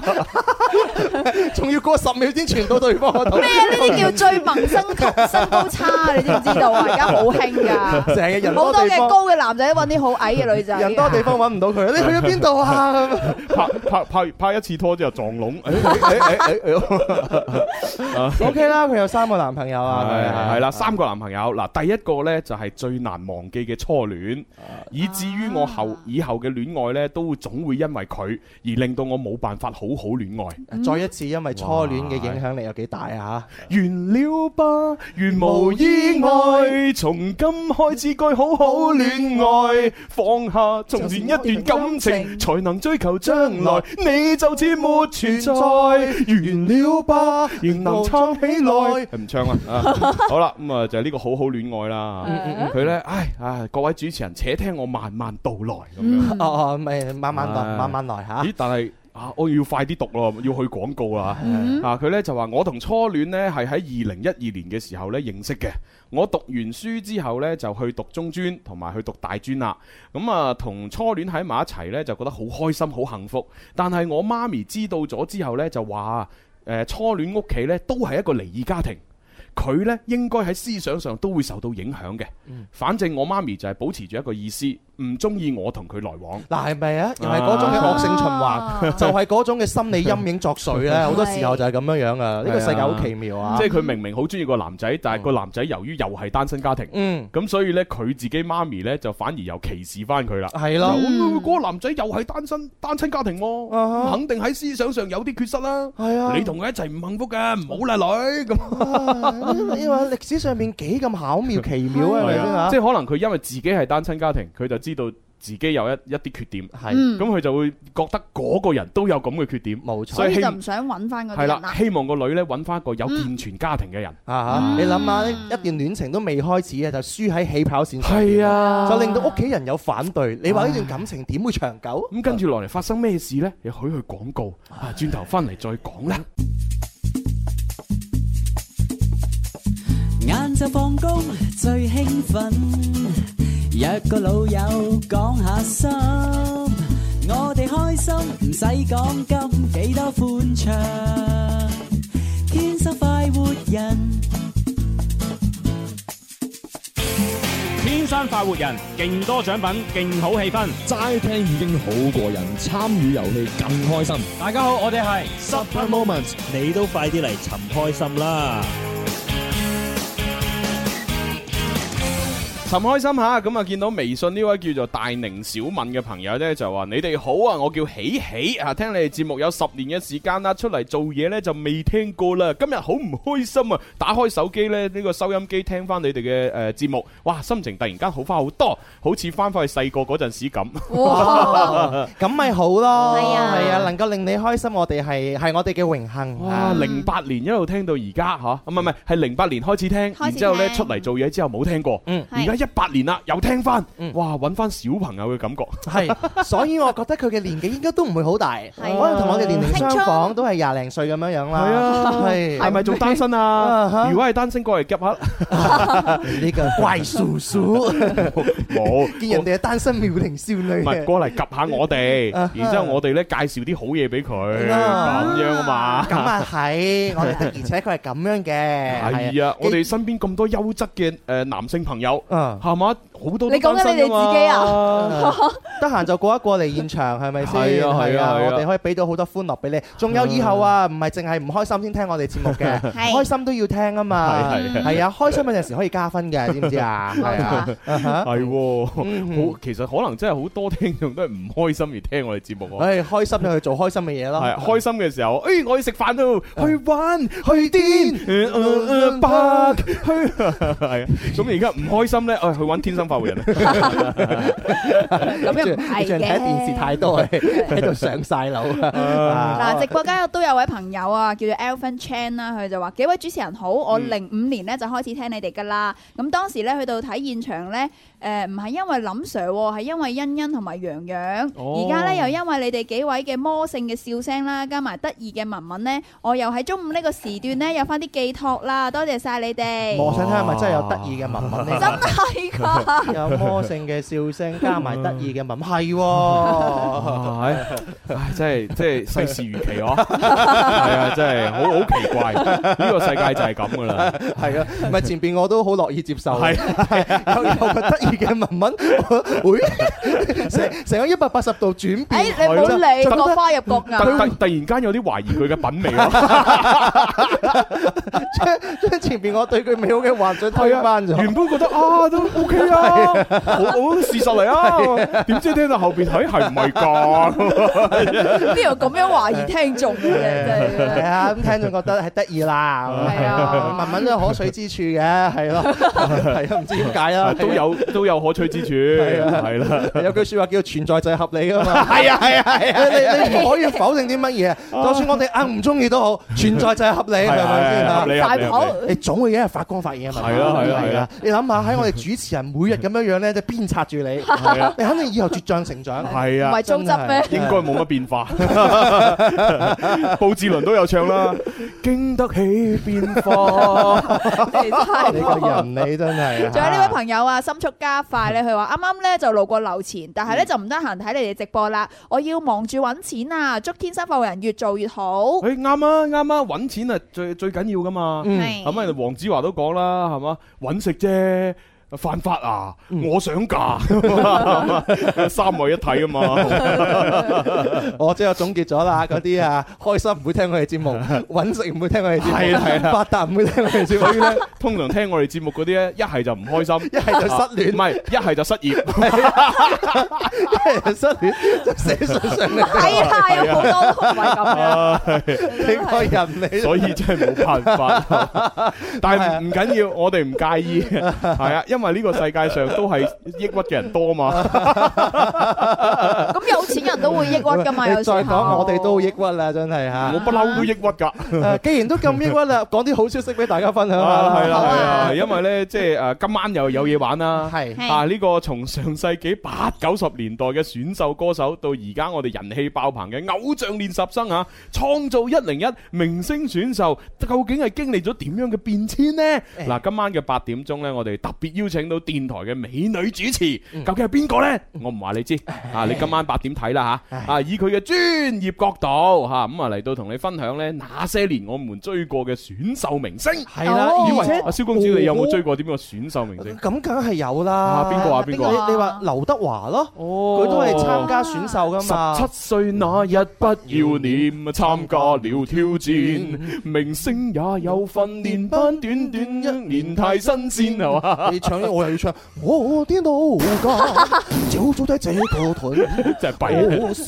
就係仲有最近點咧，着咗佢創造一零一咧，我都有去追哦嘅。例如有一個選手佢叫楊超越啦，哦哦佢一個咧誒。誒外表好清純嘅女生，哦但係咧佢唱歌同跳舞咧都係不如人意嘅，誒全部都係零基礎，但係佢就貴在真誠哦咧，打動咗好多一啲嘅少男少女，亦都有好多一部分人咧唔係中意佢嘅造作咁樣哦啦，都有有有可睇性係咯，咯，係啊咁我追嘅選秀歌手就陳奕迅啦，嗯哼啊陳奕迅係當當年參加呢個誒誒誒歌唱新秀大賽啊嘛，好似佢唔係冠軍係嘛？佢係哦佢啊冠係軍，冠軍佢嗰個係佢冠軍，跟住楊千嬅係亞軍，跟住許建邦係第三名嘛。哦係啊，許建邦係唔咪係唔係崔建邦啊，崔崔建建邦邦啊， 係啊！今晚咧下載天幣 A P P 咧，除咗有我哋嘅明星美女 D J 主持咧，仲會有現金紅包先到先得嘅。手機下載 A P P 天幣直播，我哋今晚八點見啦。係啦係啦吓，咁啊，反正大家一齊去玩就係啦。唉，咁啊，跟住落嚟呢，我哋應該就可以講翻情牽一線噶啦嗯喎。係啊嗯封來信啊，讀咗個開頭吓，後邊未讀。 Yoyo 嘅來信，想表白又開唔到口，周年紀念又唔知做咩好啊！係時候俾個驚喜佢啦，快啲打嚟八三八四二九七一或者八三八四二九八一報名情牽一線同佢表白啦！祝各位有情人終成眷屬！大家好，我哋係 Mr。睇完 Mr 音樂會嘅後遺症。獨坐門外，沒人在，沒人認 識。想起你的黑眼睛，仿似絕迹。想與你對話，想告訴你我心迹。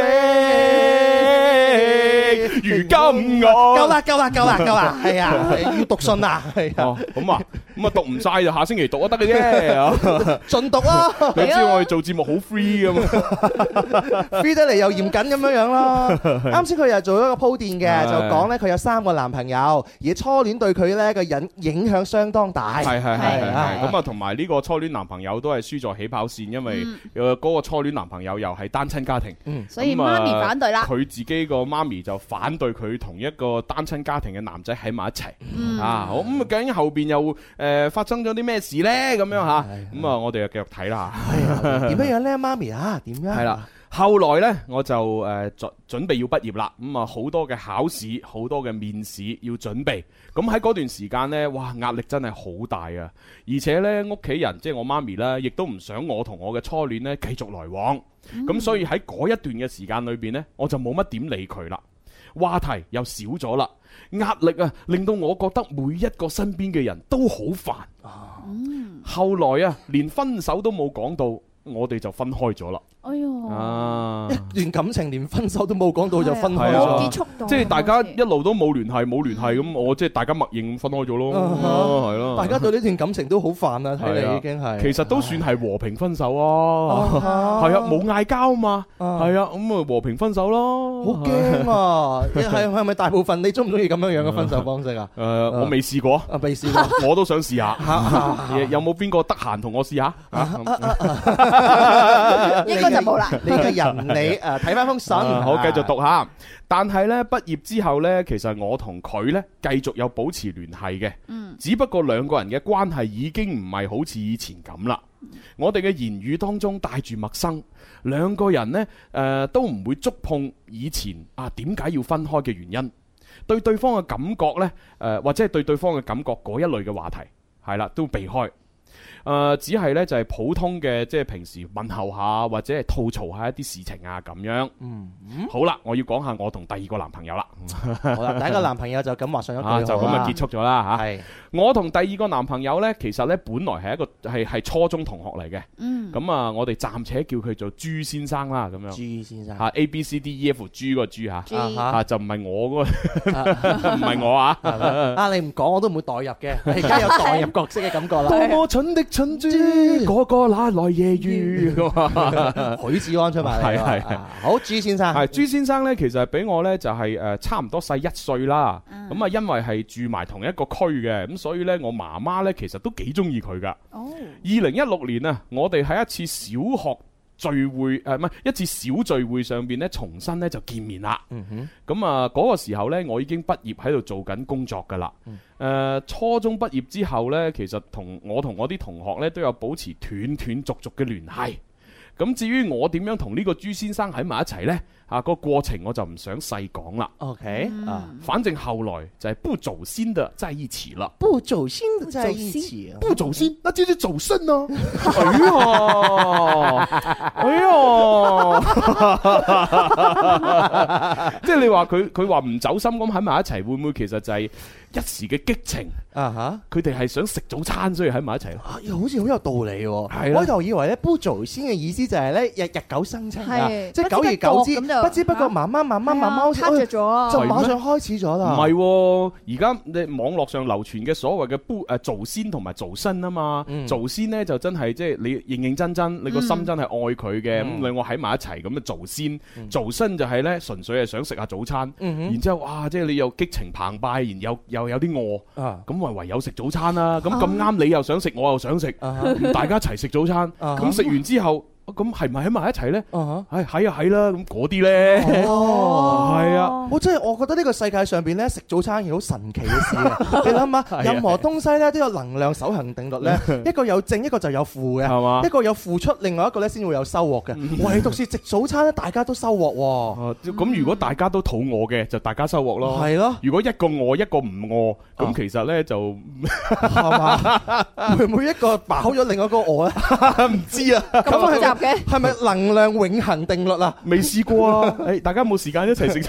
但我哋再分析翻呢封信咧，係呢個女仔柔柔呢，兩個男朋友嗯呢，係兩個好關鍵嘅人物就係佢媽媽。嗯有冇講到拍拖好多人會少講佢媽媽嘅感覺噶嘛？嗯佢兩個男朋友都講佢媽媽中意同埋佢媽係媽咯唔中意。第一個就係佢自己中意，但係媽咪唔中意。嗯，而家第二個啦，就係佢就話自己不做先，佢媽咪好中意，但係佢媽咪中意，可係能係住得近，同一個小區，同埋呢一個誒誒初中同學，亦都係一個嚟自誒一個完整嘅家庭。嗯哼啊，關鍵好啦，咁我哋繼續睇下究竟點樣不做先啊！哦 點樣呢？嚇？啊，誒、直到而家為止，我都覺得呢，我對朱先生唔住。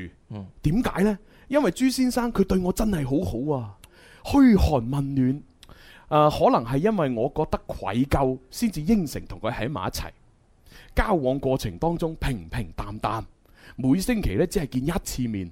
食飯啦、逛街啦之類啊，咁啊朱先生呢，其實呢，佢真係好中意我，佢仲曾經問過我想幾歲結婚，對於結婚有啲咩條件，有啲咩要求，但係呢，我都會用哎呀，這麼長的事情我都不想討論啦，呢啲咁嘅説話嚟打發佢，推搪佢，係係啦。嗱，呢個朱先生咧，我覺得佢有少少叫直男思維啊，啊哦就直接啊就問你嘅主題目標咁樣嘅。作為女仔嚟講咧，特別中意浪漫嘅女仔咧，唔中意呢啲類型嘅男生。即係阿啊快活龍仔係嘛？ 點啊？我我想結婚喎，啊有咩要求啊？啊禮禮金幾多啊？我俾係啊嚇。快活龍仔各方面條件 又好，人又靚仔，又有車， 又有誠意，拎住扎花，係咪 先？哋講緊唯獨是就係喺呢個誒結婚個問題上面太急進 啦，嗯搞到咧我哋呢個咁飢渴嘅阿娟都唔中意， 係咪先嚇？所以嘅話就真係蘇州過河冇艇搭啊！喂，如果我我睇佢呢幾段文字呢，佢呢個所謂嘅不祖先嘅嘅戀愛，應該唔係我所講嗰種喎，即係唔係話想食早餐而喺埋一齊，嗯應該係呢個朱先生對佢百般嘅呵護，嗯啊，即係對佢非常之好。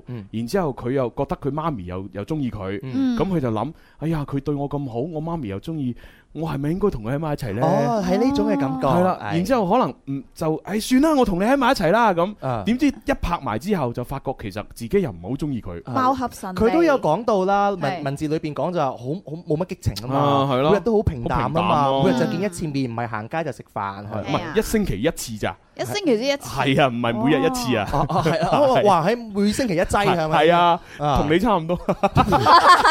你嘅人，我哋主要係讀信。 O K， 啊，讀 信啊，繼續嚇，嗯，相處咗一段時間之後呢，誒朱先生佢就同我講啦，佢話呢覺得我對佢呢好平淡，好唔上心。佢問我究竟係唔係唔中意佢？咁我就唯有呃住佢啦。我話哦冇啊，可能係我比較慢熱呢。咁樣。嗯，其實呢，佢問我呢句説話嘅時候呢，我心裏邊真係好內疚㗎，嗯因為呢，我心裏邊其實仲裝住初戀啊。哦哦我根本放唔開自己，但係我又唔忍心將個事實講出嚟傷害佢。嗯，所以呢，同阿朱先生呢一齊呢，就係、拖手行街嘅時候呢，我心裏邊都要諗起呢同初戀拖手嘅時候，哦哎 呀，仲未放低即初係戀。拖住朱先生，心裏邊仲諗住個初 戀。哎哇！你真係你你話幾慘係咪唉先？真係慘啊！心裏邊仲有個人放唔低，容唔下別人，係咪？當朱先生呢，佢話想攬下我嘅時候呢，啊或者想錫下我嘅時候，我都一一回絕。嗱，你睇下攬同錫都回絕，冇可能食早餐啦，佢 哋啱啊冇冇可能 啦。係咁啊，喺呢個意義上邊嚟講，根本就唔叫做係拍拖啦，可嗯能係誒戀人未滿啦，誒有達以上啦。係啊 Ừ. 嚇，寫到呢度，我突然間覺得自己真係好渣啊！嗯，嗰段時間呢，我哋兩個人其實都覺得好煎熬，嗯，因為佢對我好好，所以我唔忍心誒同佢講，我哋唔唔適合。我好驚傷害到佢，呢、一點可能係同我巨蟹座嘅關係呢，係係即係有啲似啦。有咁啊誒，我身邊認識啲女仔又係，啊佢唔識得 say no，誒 Ờ, 唔想拒絕人哋，唔想 hurt 到對方係。但係唯獨是呢一種唔想 hurt 到對方咧，往往到最後結果就係好 hurt 對方。係啊，人哋想攬下咯，嗯，冇啦，點解唉啊？反正唔好啦。 O K 咯，係啦，結局點樣啊？唉，終於呢一段感情呢，喺我一次好情緒化嘅情緒爆發裏邊呢，結束咗啦。你話係咪哦啊？就只係包唔住火係㗎係啦啊。不過呢，其實呢，亦爆當時亦都冇話爆發得好誇張嘅，只不過呢，我受唔到自己再係咁樣誒同佢相處落去啦。嗯誒、我哋其實呢，總共拍咗七八個月拖呢，就分開咗啦。哇，都七八個月喎，係咁啊樣嘅關係唔俾攬，唔俾拖手，係啊，一星期見一唔係次俾俾俾拖嘅，唔俾攬，唔俾錫嘅， 唔俾 攬唔俾係錫係啊啊，咁樣都係七八個月啊啊！分開咗之後呢，突然間我覺得哇，一身輕鬆，啊我比以前開心咗少少。後來呢，我媽咪就一直勸我呢，重新同阿朱先生喺翻埋一齊。我就同我媽講啦，我同阿媽講過好多次，我對朱先生冇感情，我哋兩個喺埋一齊係唔會開心嘅。但係我媽咪呢，係一個好現實嘅人，佢就同我分析，佢話嗱，朱先生啊又有屋啊。又有田， 係又 有地，又有荔 枝機，又有樓係嘛？以後呢，你哋兩個喺埋一齊呢，結咗婚呢，唔使一齊供樓咁辛苦啊嘛。坐定粒六啦，係啊 望到家鄉啊！其實呢佢呢一點呢，我都好理解我媽咪嘅。我媽咪呢就話啦，感情呢樣嘢呢係可以培養嘅，結咗婚之後就會有感情噶啦。呢啲又係佢哋啊，係啊。一啲嘅思想啊。 係啦，上一輩嘅思想。反而我自己呢就唔係咁認為喎，我就認為呢，相處咗咁耐都培養唔到感情，結咗婚咪一樣培養唔到感情。哎，佢呢方面嚟講係開竅㗎喎我哋結咗婚就只會有責任感，而責任感呢就會綁住兩個人，兩個人都唔會開心㗎。O K 喎，唔知道主持人你哋對呢個問題係點睇嘅呢？我覺得你 O K 啊，反正我覺得我講嘅啱啲啦。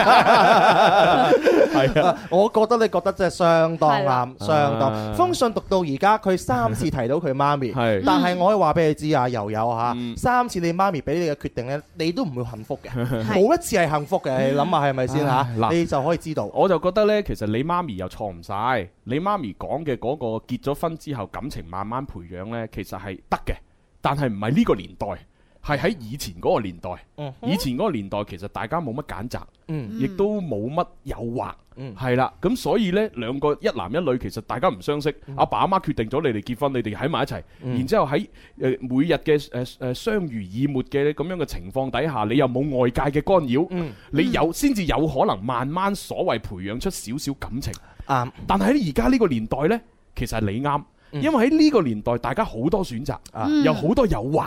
所以如果你同一個唔冇感情嘅人喺埋一齊，你一定係會遇到喺外邊呢有一啲同你有感情嘅，一定遇到啊！即係嗯除係啊除非你自己好差啫，係 咪？即係如如果你有翻咁上下，你有乜可能喺外邊遇唔到同你有感情有 feel 噶？嗯一定遇到噶嘛！咁到時個婚姻咪破裂咯。嗯哎哦呀所以呢個年代你應該啱。你你呢個分析好中肯 啊！哎唉如果再結合埋你嘅分析嚟講嘅話呢，我覺得阿柔柔呢，嗯阻止住佢獲得呢個最美滿幸福嘅元兇就係佢媽媽。 哎呀！嗯你諗下，成封到而家都係佢媽媽阻止住佢幸福嘅。啊如果退一萬步嚟講，初戀唔係佢媽媽因為輸喺起跑線上面嘅原因，因為對方嘅家庭條件而嚇唔中意佢，嗯叫你唔俾佢喺埋一齊。你哋而家可能已經好幸福㗎啦係，係所啊以直到而家，其實你自己都有責任㗎，柔柔，嗯因為你自己唔夠唔夠堅強啊！喺戀愛上邊呢，你唔可以做到一個咧主動權啊，嗯主動權都喺你媽媽嗰度啊嘛，係所以你而家佢放唔低，又唔可以接受新嘅事物，而家咪咁慘咯。但係冇辦法嘅，因為畢竟佢由細到大係佢媽咪湊大，嗯即係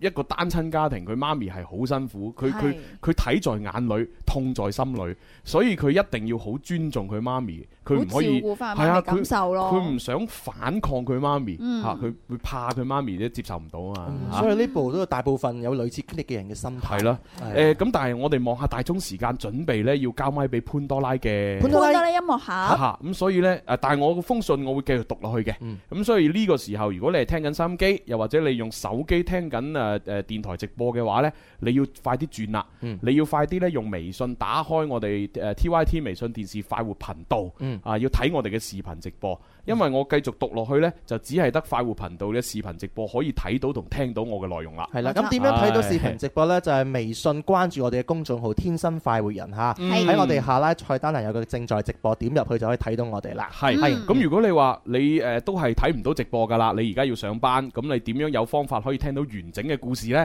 咁、你睇下今日晏晝或者今晚，我哋呢就會將個節目重温嘅完整版呢發翻上網上邊。嗯冇錯咁啊、到時你哋點擊呢，就中意點聽都得啦。 係啦，聽完之後你可以盡訴心中情啊，講下自己嘅留言同埋睇法啊嘛。嗯我好好奇啊，個故事後邊會點樣樣啊？我都好奇啊，因為佢有三個男朋友，而家講係啊咗兩個，而家第三個都未出現。係啊你諗下，我就已經係咁精彩啦。真係風起雲湧，哇！真係啊，不得了啊！風雲起時池中物， 一遇啊，唔係唔係，啊金輪起時池中物， 一遇風雲變化龍 啊！九霄龍吟驚天變啊！風雲際會淺水遊，唉真 係好 嘢好嘢！舞台劇咁好似哦你嘅人嚟，我命犯天煞孤星， 無伴中路，孤獨一 生。嗱嗱嗱嗱，去廣告。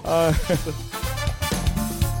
Được rồi, bây giờ chúng ta sẽ cùng nhau chơi một trò chơi Trò chơi này là một trò chơi 好啦，咁啊，相信而家已經去咗電台信號啦。係啦，好，我哋繼續落去咯。係，咁我哋咧就讀到咧呢個第二個男朋友吓。我我想問有幾長啊？仲有都我都都還好啦，即係差唔多啦，差唔多啦。我哋男兩點半有嘢做啊。哦係喎，係啊哦冇辦法吓，有啲時候咧係係啊，OK，嗯即 係吓咁啊，繼續啦。誒，睇下我讀讀到係第二個男朋第友。二個男 朋友。誒誒最尾一次爆發之後呢，佢大家就分開咗啦。但係佢媽媽呢，就希望佢哋可以復合，因為男朋友條件好，又有車又有樓啊。嗯，好啦，咁啊，繼續繼續啦嚇。誒、可能呢，就正如啊，你哋主持人話齋啦，有啲時候想放棄 上一段感情，就必須要用下一段感情嚟到填充， 所以就係咁。我第三個男朋友就出 現啦，哎呦，佢佢大條道 理係咪？話俾你知 啊，出現嘅原因係乜嘢啊？我覺得呢，第三個男朋友嘅出現呢，係我對上一段感情嘅誒、呃即係不走先嘅報應咁啊嚇，哦報應啦嚇、啊即係第三個男朋友俾佢譽為報應，點解咁 講呢嗱，弊第啦一個初戀啊難忘，係啊第二個呢就係愧疚，第三個就係嘅報應。 報應哇！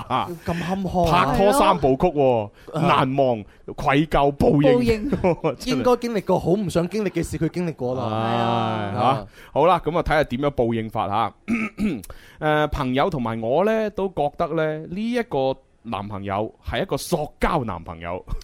咩叫塑膠啊？係咯，我都唔知啊。暫且我就叫佢做假男朋友 啦。我就聽過塑膠普通話啦，真係講啲普通話咁嘅嘢啊。我就聽過塑膠蛇浸酒， 飲完之後成個男人翻晒嚟。塑膠男朋友，塑膠男朋友再聽喎。落去啦，姑且就係啊係啦，我我就叫佢假男朋友吓，假男朋友呢，喺我哋公係我喺公司裏邊認識嘅，比我呢就大咗有七歲。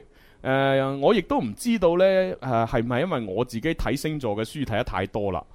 星座書呢，成日話呢，我係適合同一啲呢比我大六七誒、呃六七八歲嘅人喺埋一齊嘅。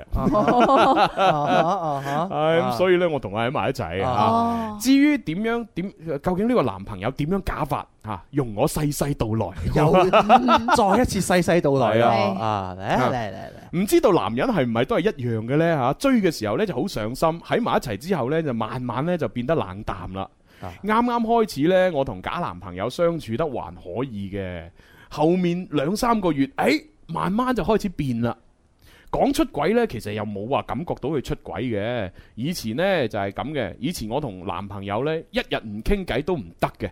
但係而家呢一個假男朋友就唔同啦，我哋兩三日先至會喺微信度循例咁樣傾下偈。哦，可能呢啲就係對我嘅報應啦。咁啊，關鍵字啊嚇，循例啊係啊，循例嚇咁嘅兩三日先循例傾下偈係啊啊。我唔知佢哋係咪異地啦。如果同一個城市嘅話，嗯兩三日先誒唔見 面，循例傾下偈咧，佢就話有一啲嘅問題啦。喺公司噶嘛係啊，係同事係嚟喺㗎公嘛司啊，哦係啊同事嚟嘅係啊唉，我生日嘅時候呢，佢呢淨係送咗一支筆俾我啊，哇令令到我覺得佢好冇心意啊！唔唔知各位主持人點睇呢？反正我覺得佢咁樣下生日就咁送支筆，好似好隨意咯。哦，嚇送支筆啊！哦咁睇下送咩筆啊啦。如果送嗰啲好貴嘅化妝品，一支眉筆咁可能又 OK 嘅，係啊啊嘛？你知嗰啲化妝品揦埋幾千蚊一套，一支眉筆可能都百幾兩百蚊嘅。三兩百蚊到啊啊啦。啊如果送眉筆咁都都 OK 啊。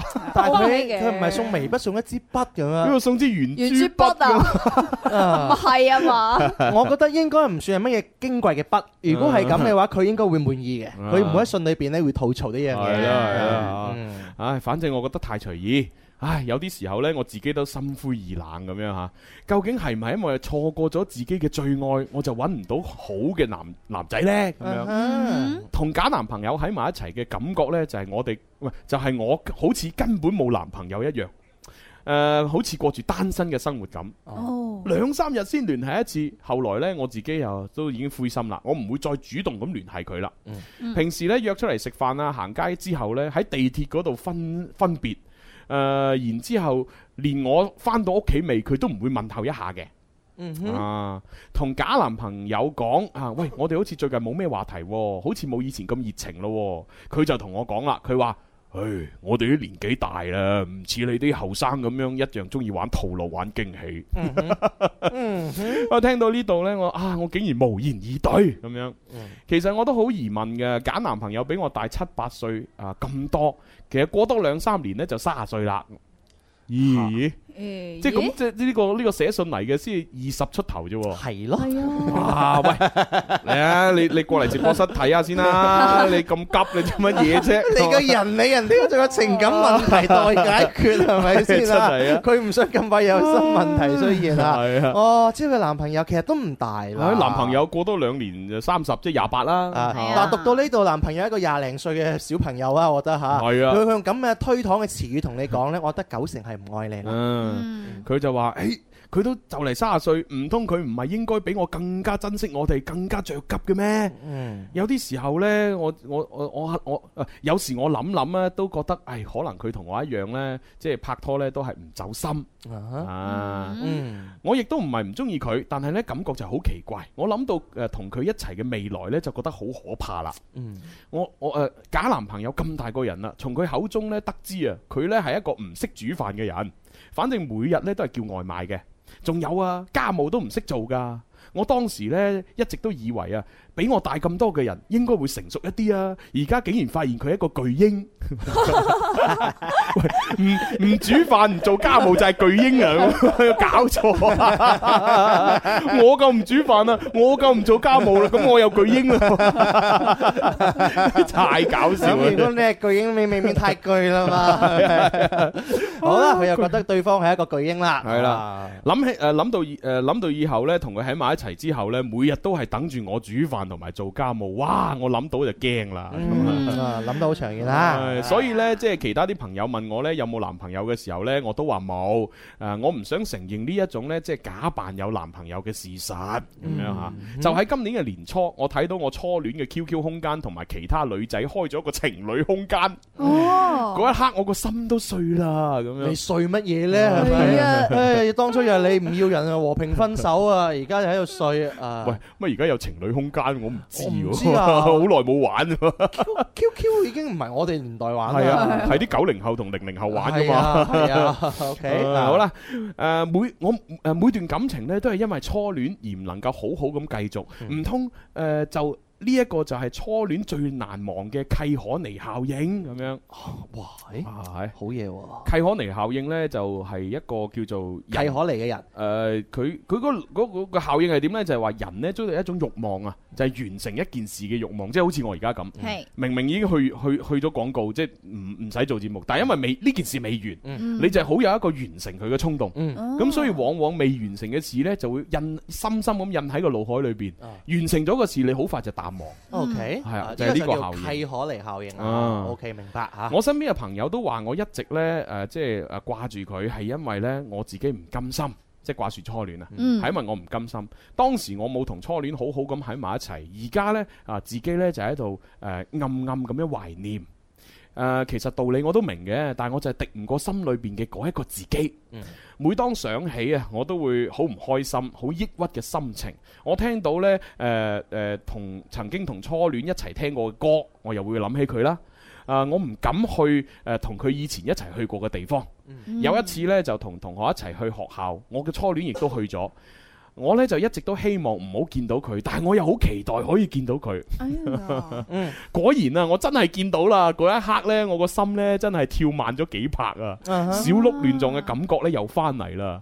我原本以為我唔會再心動噶啦，嗯， 真係啊弊嘅而家嚇。唉後來好諷刺嘅事情就出現啦。嗯有一次我同媽咪傾偈，講下講下就講起我嘅初戀啦。然之後呢，佢就問我初戀最近嘅情況啊係點樣？咁我呢，就記得我就只係講咗一句：哦冇啊，我初戀啊，而家佢咪有有屋啊，有車啊，有樓啊咁樣咯。哦咁媽咩反應呢？啊而且呢，佢屋屋企門口嗰度呢，個地鐵呢，準備完工啦，個樓應該會升值啊。跟住我媽咪就同我講啦：，喂，既然你咁中意佢，不如你繼續同佢喺埋一齊啦。